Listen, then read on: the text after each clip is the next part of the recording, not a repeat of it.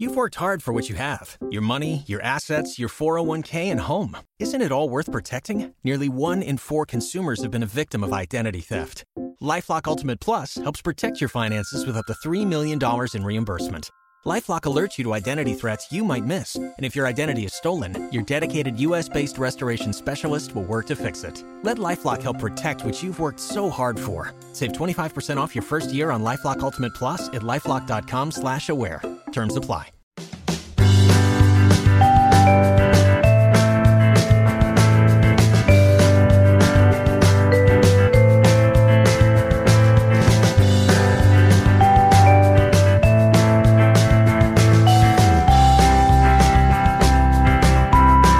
En Listening Leaders tengo el placer de viajar hasta Madrid para hablar con Alejandro de Zunzunegui. Él es eh, CEO en 90 Days y eh, autor de un libro que se llama Transformación Digital para Directivos y de eso vamos a hablar, de, de tu libro. Alejandro, bienvenido.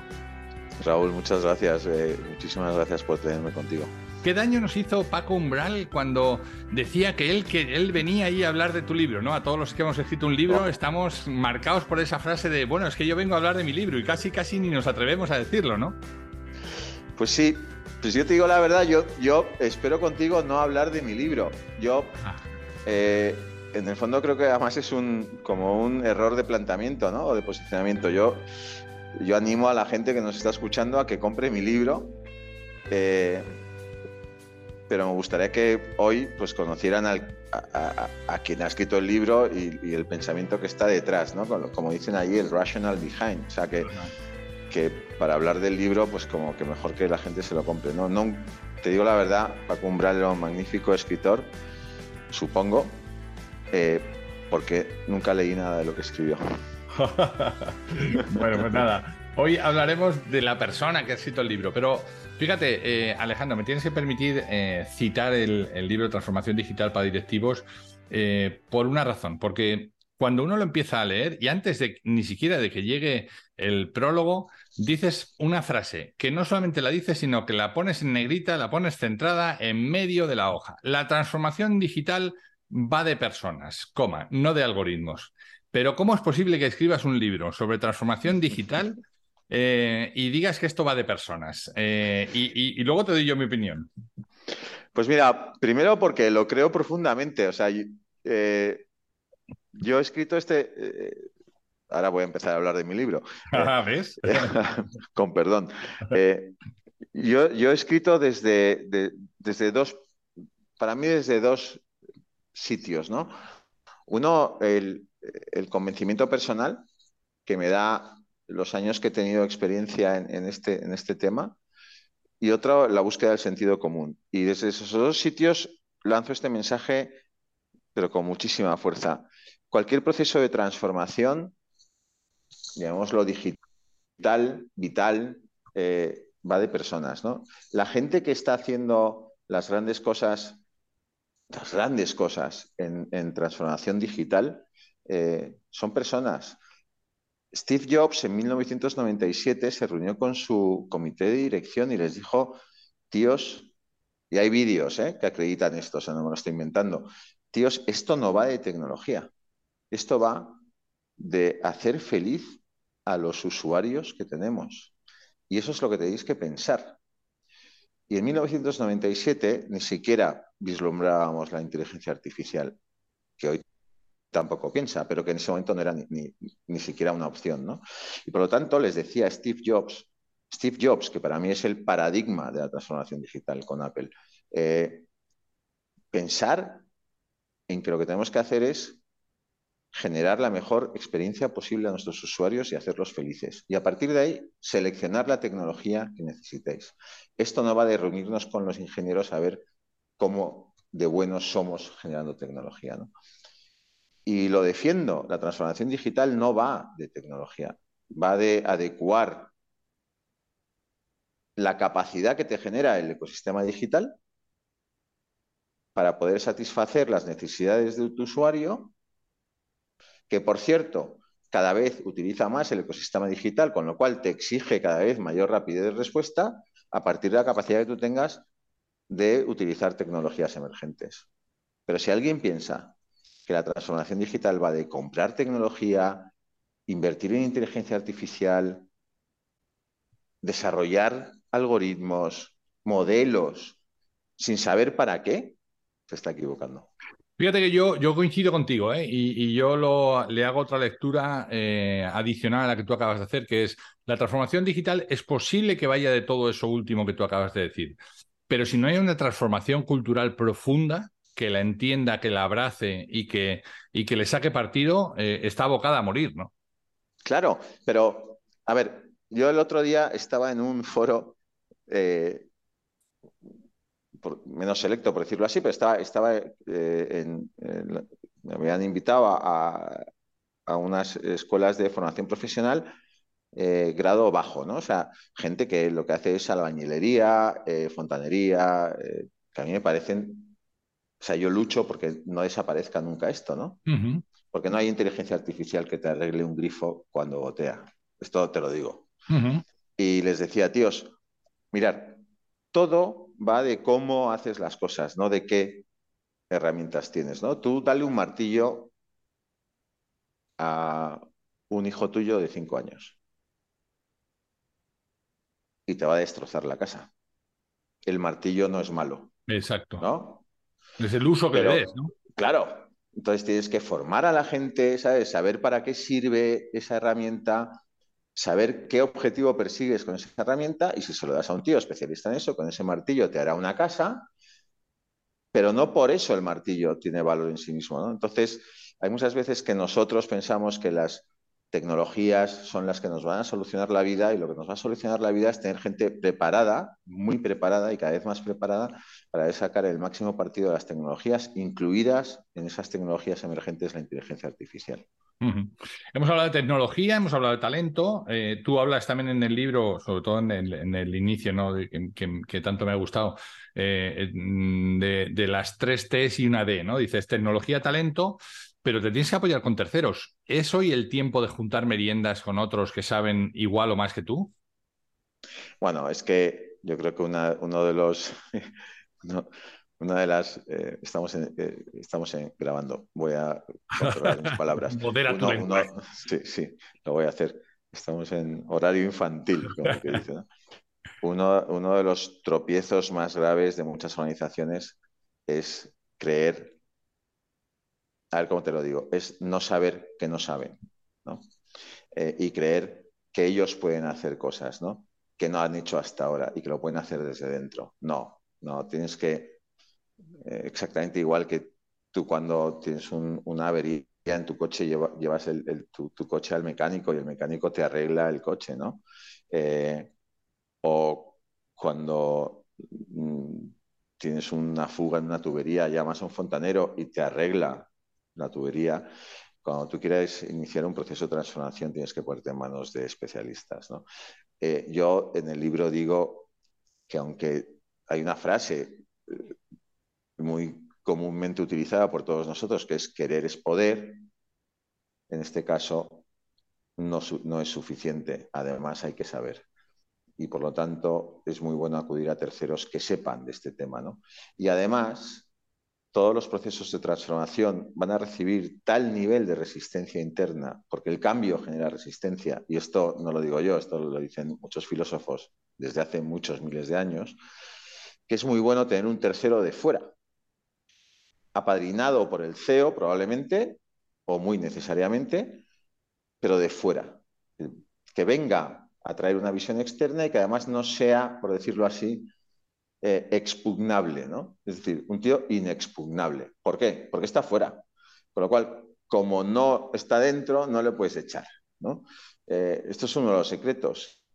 Eh, y por eso yo defiendo en el libro la figura del head coach mucho más que la figura del Chief Transformation Officer. ¿no? Te lo dice alguien que fue head coach y Chief Transformation Officer y que hizo mucho menos como Chief Transformation Officer que como head coach. Como head coach tenía carta abierta. Como CTO tenía un montón de resistencia interna de mis propios compañeros del comité ejecutivo. Y esto es así, es la idiosincrasia de las organizaciones. ¿no? Fíjate cómo está cambiando. Sin embargo, tú has escrito un libro que, que no lo has llamado eh, Transformación Digital para Dummies, sino lo has llamado Transformación Digital para Directivos. Por tanto, eh, parecería que todo esto tiene que entenderlo ya un directivo. Y sin embargo, coincido contigo ¿eh? en que el directivo muchas veces dice, mira, esto que lo haga el de tecnología, oye, esto hazlo tú, bríndame aquí la solución, sin entender. ¿Es una necesidad hoy para los directivos entender de tecnología, entender de Big Data, entender de transformación digital, entender de todo lo que tiene que, todo lo que está cambiando y las oportunidades que la tecnología brinda para, para cambiar sus industrias? Mira, yo creo que es una necesidad para los directivos actualizarse. Punto a partir de ahí, la actualización tiene que ver de muchas cosas. Pero yo, yo me actualizo en lo mío, el de tecnología que se actualice en lo exacto, suyo. Exacto, actualizarse transversalmente. Es que yo creo en el mundo, que el mundo es transversal, ¿no? O sea que eh, ya se ha acabado o, se tiene que acabar el mundo del silo, ¿no? O sea, yo sé de vender, tú sabes de marketing, el otro sabe de finanzas, el otro sabe de lo que tú quieras. No, no, no, tío, es que al final al, final del camino tenemos un usuario que vive en otro mundo que no es el que vivía antes, que es capaz de seleccionar hiper rápidamente y que te va a evaluar en décimas de segundo, ¿no? Entonces, tienes que ser capaz de generar mucho valor y tienes que ser capaz de generar inteligencia colectiva. La inteligencia colectiva se genera a partir de la interacción de esos tíos, ¿no? Se acabó esto de yo sé de lo mío y además yo soy el que opina de lo mío y mucho peor, yo soy el que decide de lo mío, ¿no? No, es que el que decide de lo tuyo es un usuario que le da igual quién eres tú, ¿no? Entonces, la historia es, primero, hay que poner a todo el mundo a aprender. Hay que aprender básicamente no el qué, porque tenemos mucha gente especializada en el qué. A ti te preguntan tú qué haces, lo sabes perfectamente. Pero cuando te preguntan tú cómo lo haces, empiezas a dudar. Y ya cuando te preguntan, ¿y por qué lo haces? Como que la respuesta es vaga o inexistente, ¿no? Probablemente tú no, pues eres un tío brillante, pero mucha gente. Déjame, que te añada una cuarta. El para qué lo haces, porque el ah, why, el why que es el por qué Simon Sinek. Simon Sinek. En, español, en español, en español tiene dos acepciones, que es una ventaja que no tiene el inglés. ¿Para qué y por qué? ¿no? Exacto. O sea, el why de Simon Sinek y, el Golden Circle de Simon Sinek es lo que a mí me inspiró. Yo en el 2012, me, 2012 yo ya tenía muchos años, ¿eh? acabo de cumplir 59. Yo me fui a Harvard a reciclarme a partir de un vídeo de Simon Sinek del Golden Circle, con su con sus tres, con su pizarra de papeles y su rotulador. Claro, tenemos que buscar eso, ¿no? Entonces, cuando te haces esas preguntas, te das cuenta que muchísimos directivos se tienen que reciclar y, que tienen que aprender y que se tienen que poner del lado de los que saben que no saben todo, ¿no? Pero es que además lo que tienen delante es un usuario que les reta permanentemente y antes te retaban cuando podían, es que ahora te pueden retar cada 10 segundos. Es que Google inventó el concepto de los micro moments, ¿no? Claro, un micro moment es el momento en el que tú y yo, ¿sabes? Si no hubiéramos podido conectar bien a través de un canal, hubiéramos elegido otro, ¿no? Hoy hemos quedado en Zoom, pero no, nos viene bien, no funciona, nos vamos a Google Meets o nos vamos a whatever. Ya está, Zoom la ha cagado en ese, perdón, ha muerto en ese momento. Tienes que estar y tienes que estar el primero y tienes que funcionar bien, ¿no? Y hay muchos directivos que no entienden esto, en muchísimos sectores, en muchísimas grandes compañías. Claro, si siguen en sus 13, van a morir. ¿Y qué pasa? Que generan resistencia. Y es absolutamente normal, ¿no? Es la resistencia de aquel que no acepta que hay que cambiar muchas cosas para seguir liderando los sectores con las compañías con las que has venido liderando.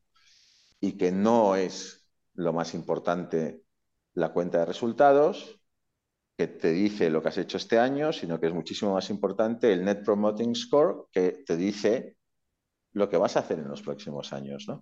Eh, y que el ecosistema digital está aquí para ayudarte. Hay muchísima gente que ve el ecosistema digital como un entre tú y yo como una especie de amenaza ¿no? para su propio rendimiento. Y que no se aprovecha de eso, rehuye de eso. ¿no? Hmm. Yo creo que vivimos en una revolución digital. Los usuarios, los tuyos, los míos, nosotros estamos aquí hablando a través de un canal digital, tú vas a emitir probablemente en digital. Vivimos en esto y no nos podemos negar a esto. Bueno, pero, pero, esto perderá. Pero nos, nos hemos subido a esta tecnología eh, a este mundo de la tecnología no sin esfuerzo, no sin costo, no sin dolor. Eh, claro, eh, y, estamos intentando competir con chavales que vienen con ello de serie. Chavales que han crecido con la tecnología, que han estudiado con la tecnología, que han estado esperando mientras sus padres comían con una, probablemente ya con una tableta, ¿no? Y claro, estas son la gente que está empezando a venir, ¿no? Sí, pero mira, yo esta misma tarde, antes de hablar contigo, hablaba con colegas tuyos y les decía, el problema no es con quién nos pegamos, ¿no? sino para quién trabajamos. O sea, tenemos que tener muy claro que trabajamos, nosotros trabajamos, todos trabajamos para gente que pertenece a cuatro generaciones diferentes, ¿no? Baby boomers, los que vienen después, que no me acuerdo, los millennials. X, que es la nuestra. X, luego los millennials y luego X, los millennials y Zetas, ¿no? Claro, nosotros trabajamos para todos esos. Tú estás ahora mismo emitiendo para todos esos, ¿no? Eh, y puede que un día gustes más a uno, puede que un día gustes más a otro. El problema es que la gente piensa, jo, es que yo aquí tengo dentro gente de cuatro generaciones, ¿no? En la compañía. A ver cómo organizo esto. No, tío, me da igual. Si esto no va de, de qué generaciones, esto va de actitud y conocimiento. Entonces, puedes tener zetas buenísimos que lo que hacen es asumir que hay que trabajar para baby boomers y por lo tanto diseñar tu proceso de transformación digital para que los baby boomers se sientan felices en una relación diferente a la que tenían hasta ahora. Y puedes tener millennials que sean muy buenos en entender cómo te tienes que relacionar con los Zetas. El problema no es lo que tengo dentro, es lo que tengo fuera. Dejemos de mirarnos hacia adentro. O sea, si la historia es que una organización lo que tiene que, asumir es que tiene una capacidad, que su proceso de transformación le tiene que llevar a ser máximamente eficiente dentro del ecosistema digital. Y por eficiencia, yo entiendo la capacidad de generación de valor en muy corto periodo de tiempo a un coste hiperrazonable. Si puedes hacer eso, ¿qué más te da si, si, lo estás haciendo para un millennial o no? La tecnología te permite todo, lo que tienes que saber esto es qué quieres hacer con eso, ¿no? Hmm. Y llegar a un Z, un Z te puede llevar a la locura o a la máxima, con perdón, maximización de tu rendimiento. Hmm. Hmm. Él sabe qué tecnología tiene que utilizar, lo importante es que sepa para quién la está utilizando. Un Z te puede, te, puede, te puede arreglar todos los problemas que pueden tener los señores mayores con la banca, si lo hace bien. Si piensa a estos señores, hay que hacerles estas cosas así, utilizando esta tecnología. Porque la última tecnología probablemente favorece que un señor de 70 años tenga mucho más fácil el acceso al ecosistema digital. Sin duda. No nos volvamos locos, ¿no? Yo creo que lo importante es el usuario y no el generador. Oye, me, has hablado de, que esto va de actitud y de conocimientos. Yo creo que va de conocimientos, pero también de habilidades, que es, una, es un eterno olvidado. Tenemos mucha gente con un conocimiento extensísimo y con la habilidad eh, disfrazada o, entendida como inteligencia emocional eh, de un mosquito. Y por tanto, ahí tenemos muchos, muchos problemas. ¿no? Por tanto, también yo, yo le añadiría las habilidades. Que, pero, pero para esto también hay que estar en permanente estado de aprendizaje? ¿Qué está aprendiendo? Déjame que eh, conozcamos al autor de, Transformación Digital para Directivos. ¿Qué está aprendiendo en este momento Alejandro Zunzunegui? Pues mira, yo te voy a decir que yo soy un eterno aprendiz. De hecho, hoy se lo he escrito en un WhatsApp a mi último CEO, que me felicitaba por mi cumpleaños, que ha sido hace unos días, y me daba maestro. Y yo le decía, no, no, maestro, no, yo soy un eterno aprendiz. A mí me gusta aprender permanentemente. Yo eh, pues ahora mismo estoy aprendiendo muchas cosas. Primero, estoy aprendiendo que algunas cosas de las que yo pienso hay gente que lo comparte. estoy aprendiendo de los comentarios que me hace la gente sobre el libro. Eh, estoy aprendiendo mucho sobre algo que, a ver, estoy estudiando mucho, que, estudiar y aprender no es lo mismo. Estoy estudiando mucho sobre cómo se debería diseñar un modelo de gestión por proyectos en organizaciones grandes. Probablemente es el segundo libro que voy a sacar, que espero un día poder comentar contigo y lo sacaré pronto. Eh, pero básicamente si hay algo que he aprendido en mi vida, y tengo ya unos cuantos años, es que la transformación es un planteamiento muy personal. Eh, y, y, que es verdad, y hay una frase que yo pongo en el libro, que a mí me apasiona, que está al final del libro, y es que hay mucha gente que juega a ponerle alas a una oruga, pretendiendo hacer de eso una mariposa, y que eso no hace mariposas, eso hace orugas incómodas y disfuncionales. Esto no es una frase mía, es, una cita que traigo, ¿sabes?, de una señora como que importante, ¿no? de la vice principal de la, de la Universidad Queen's Mary en Londres. Eh, y he aprendido que hay que tener paciencia para hacer las cosas, ¿no? Y que hay que tener capacidad de planificación, que el secreto de la planificación está en la buena ejecución y que una organización tiene que ser capaz de llevar las cosas adelante a partir de un liderazgo claro. Y he aprendido muchísimo sobre ese liderazgo claro. Y si hay algo que echo de menos, Raúl, son esas habilidades, habilidades en liderazgo claro. Porque un líder ya no es un tema de capacidad, ¿no? Intelectual, tal, es un tema de habilidad. Y yo echo de menos en España esa habilidad, ¿no? Yo creo que en España lo, malo que tenemos es que los CEOs buenos los conocemos mucho y los contamos con los dedos de una mano. Hablemos, hablemos de ello, porque tú has escrito un libro que se llama Transformación Digital para Directivos, pero me gustaría darle una vuelta a esto, ¿no? Es decir, oye, ya, ya mm, en cuanto que uno se lee el libro, ya sabe lo que tiene que hacer un directivo para subirse a este tema de la transformación digital, entenderla, entender el para qué, eh, todo, todo lo que cuentas en el, en el libro. Mm, déjame que te lo haga al revés. ¿Qué necesitan los jóvenes que vienen ya con la transformación digital puesta para convertirse en directivos?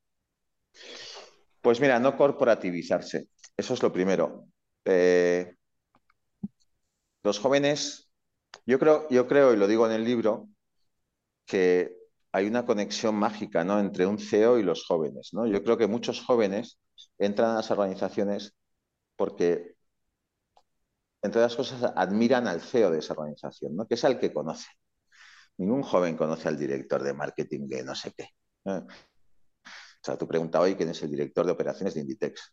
Con perdón, no tiene ni puta idea nadie. Pero todo el mundo sabe quién es Amancio Ortega. la gente, y así funciona, es aspiracional, ¿no?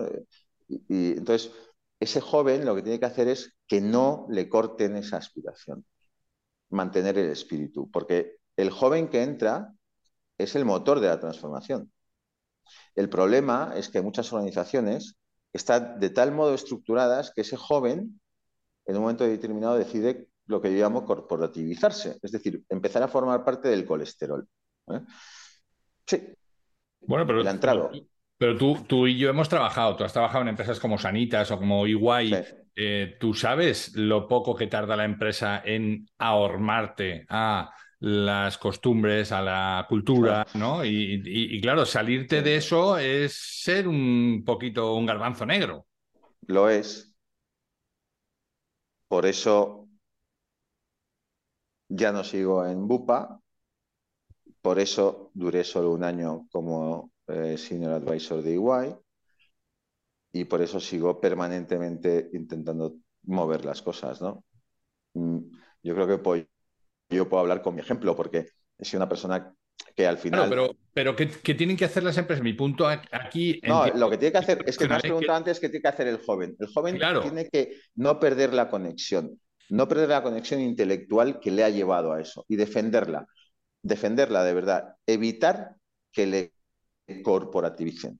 y pelear. Estoy de acuerdo contigo. Y ser, estoy de y acuerdo ser contigo. guerrillero. Y yo, como, como, y lo he sido, eh, eh, como, por decirlo así, mando ejecutivo de primer nivel de muchas organizaciones, siempre he admirado y promocionado a aquel que ha peleado por la transformación de la compañía y no a aquel que ha hecho bien las cosas. No vale hacer bien las cosas. Tío, pelea, ¿no? Por cambiar. Y luego yo creo que las organizaciones lo que tienen que hacer, y tuve la suerte, Para no, la suerte- perderse, para no perderse ese talento. claro, es decidir y hacer una, una apuesta firme. Yo tengo la gran suerte, y lo hablo siempre, de coincidir con Niña Quereño. Y, fue un pacto personal. Eh, yo le dije, si tú apoyas esto, yo me meto. Y las frases que soltábamos eran del calibre de, esto es un tren que ha salido y el que no se monte está fuera. Y esto no lo para ni Dios. Así, eran las frases que soltábamos en el comité ejecutivo. Esto no es un tema de opción, esto es obligatorio. Ese CEO era el que daba fuerza al, al proceso de transformación, ¿no? Y era el que además conseguía que los jóvenes que entraban siguieran sólidos en, su, en sus ganas de transformar, porque el CEO lo decía, ¿no? Con lo cual ellos se alimentaban de la comida del CEO y daban mucha guerra a los mandos intermedios. Y Bueno, esto es un secreto en las organizaciones, porque en los mandos intermedios, Raúl, hay muchísimo colesterol, muchísimo colesterol. Hay gente que no quiere que las cosas cambien, porque ya esto se ha hecho así siempre, yo estoy cómodo, ahora, ahora me vas a tocar a mí las narices para decirme que cambie esto, porque claro que hay que trabajar, ¿eh? Para cambiar las cosas hay que trabajar, hay que trabajar mucho, hay que salir de tu zona de confort, hay que estudiar, hay que formarse, hay que pelear. Joder, si yo ya tengo mi nómina, tal, ve- venga, tío. Estoy de acuerdo contigo, ¿eh? Estoy de acuerdo contigo. Creo que hay organizaciones y organizaciones, muchos de esos mandos medios se resisten al cambio porque sus jefes son los primeros que se resisten al cambio. Porque Claro. donde más duele cambiar muchas veces es en el comité de dirección que dicen, cambien ustedes. Bueno, ya, ya. ¿Y de usted qué hay? Ah, no, no, no, yo no, yo ya estoy sentado en este sillón. Bueno, cambien te ustedes. cuento, te cuento una, te cuento una, una de muchas que te podría contar. Yo llego un día al comité ejecutivo y presento un programa que básicamente lo que pretende es cambiar la manera de hacer las cosas en áreas de la organización y para eso lo que digo es, me voy a traer una serie de startups dentro del área de actividad de la compañía para apoyar el desarrollo de sus proyectos, que era lo que menos me interesaba, y sobre todo para que mucha gente de la organización, trabajando con estas startups, aprenda a trabajar de otra manera. Es decir, lo que voy a hacer es utilizar startups para cambiar la manera de trabajar de la compañía. Comité directivo. Ah, cojonudo, tal. Zunzu, eres un- qué brillante, tal, no sé, no sé cuántos. Y entonces empiezo, bueno, pues mira, a ti, director general de esta división de negocio, te quito 10. No, no, no. No, me no. Estos tíos tienen que seguir haciendo, ¿qué tal? A ti, te quito 8. Ni de coña, Zunzu, ¿pero qué dices? Estos tíos tienen que seguir haciendo lo que están haciendo. A ti, te quito 6. ¿Estás loco? Que no. ¿Sabes? Claro, yo miraba al consejero hogar y le decía, pero vamos a ver, un momento. O sea, todo el mundo está de acuerdo con que hagamos esto, pero nadie quiere que esto le afecte Claro. a su negocio diario, ¿no? Ese es uno de los problemas de la transformación, que al final la gente lo que quiere es defender su día a día, asegurar sus resultados, y cuando estás hablando de comité ejecutivo, ahí hay bonus por detrás, a ver quién va a poner en riesgo su bonus. Con lo cual esto lleva también a que la compañía tiene que cambiar esto y decir, no os preocupéis, tíos, o sea, vamos a poner un bonus por el trabajo de esta gente. Te aseguro que en ese momento los directores generales dicen, bueno, no me importa, si yo tengo bonus sobre esto, voy a apoyar esto. Esto es así, tío, la gente trabaja por lo que trabaja. ¿Qué, qué- Pero qué- es verdad que hay mucha resistencia. Qué, triste que al final lleguemos a dos conclusiones. Uno, que si no lo apadrina eh, la máxima autoridad, y lo empuja y lo hace casi casi ley, es difícil que salgan este tipo de cosas eh, medianamente ordenadas. Y dos, que al final tiene que haber un rendimiento económico o una, una, retribución o algo económico eh, para que en esos niveles se muevan, ¿no? es, es, es, curioso, ¿no? Y, ¿no? y no lo hagan simplemente por convencimiento o porque creen que es lo mejor para la compañía, sino porque es lo mejor para sus bolsillos, ¿no? Ya, pero yo te diría que el primer tema no es triste, o sea, el primer tema, el CEO al final, dentro de sus atribuciones, tiene que hacer eso. Eh, y el segundo, pues no sé si es triste o no, pero mira. No, no, pero el, el, primero. al final es así, es así de fácil. Todos, todos, y yo es algo que he aprendido y lo digo en el libro, ¿eh? eh tío, aquí también la gente que trabaja, ¿no? ¿Qué es lo que hay que aprovechar? Eh, la gente trabaja por realización profesional, personal y por dinero. Entonces tienes que combinar las cosas, ¿no? Eh, y uno de los secretos de la transformación digital es que tú a los equipos a los que cambies su manera de trabajar para poder hacer lo que tiene que hacer y centrarse en generar valor al usuario, les tienes que retribuir que estén haciendo eso ¿no? y que consigan esos resultados. No les puedes seguir retribuyendo por lo que retribuías antes. ¿no? Eh, con lo cual, es una variable que no podemos quitar. La gente trabaja por dinero, hay que por decirlo así, eliminar las resistencias lo más rápidamente posible. Yo en, el libro lo que recomiendo es a quien quiera hacerlo, que las elimine de cajón. Es decir, tíos, hay pasta al final del túnel. Y te digo una cosa, si hay pasta al final del túnel, se mete todo Perry en el túnel. Tenemos que hacer un libro, Alejandro, que se llame Todo por la pasta, ¿eh? Como, claro, pero, la película pero oye, pero que, tampoco a los que nos estén escuchando, que no es malo, que todos trabajamos por dinero. ¿Sabes? Yo lo único que no he hecho por dinero es mi libro. bueno, el, todos los, que hemos sido autores sabemos que es, son las tarjetas de presentación más caras que nos hemos hecho nunca, pero, pero, lo, hacemos con, con mucha pasión. Alejandro Zunzunegui, autor de Transformación Digital para Directivos. Ha sido un placer tenerte aquí en Listening Leaders. el eh, placer ha sido se, ha pasado, se nos ha pasado el tiempo volado, por lo menos a mí. Yo me tiraría hablando contigo efectivamente tres o cuatro o cinco horas y nuestros oyentes nos lo agradecerían o no. Eso nunca lo vamos a saber, pero te, te agradezco mucho el tiempo que has pasado conmigo. Muchísimas gracias, Raúl. Ha sido un placer. Espero verte pronto, tener la oportunidad de verte en persona. No sé si allí o aquí, cuenta conmigo. Muchísimas gracias a la gente que nos haya escuchado y que se haya eh, eh, comido esta pequeña tostada que, les hemos preparado. Eh, y ponerme a tu disposición para lo que tú quieras. Y que compren el, libro porque yo lo voy a poner, pondré la, referencia aquí en el, en el audio, lo pondremos para que, lo, puedan conocer. Te mando un abrazo. Que lo compren porque te voy a decir solo la cosa final. Hay gente que se va a encontrar citas de filosofía, hay gente que se va a encontrar citas, reflexiones vitales. La gente no piense que esto es un tema de vamos a ver cuántos cacharritos eh, hay que poner a esto. ¿no? Es, eh, creo que el enfoque que le he intentado dar es un enfoque mucho más filosófico de lo que la gente puede pensar.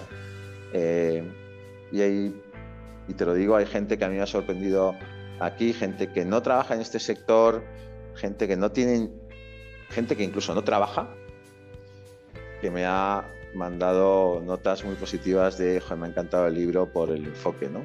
O sea que animo a que la gente que no tenga ni idea de transformación digital, es decir, que están como yo, que no tenemos ni idea de transformación digital, pero yo me he atrevido a escribir, que lo compre y que, y que me comente qué le parece, que es una de las cosas que me encantaría.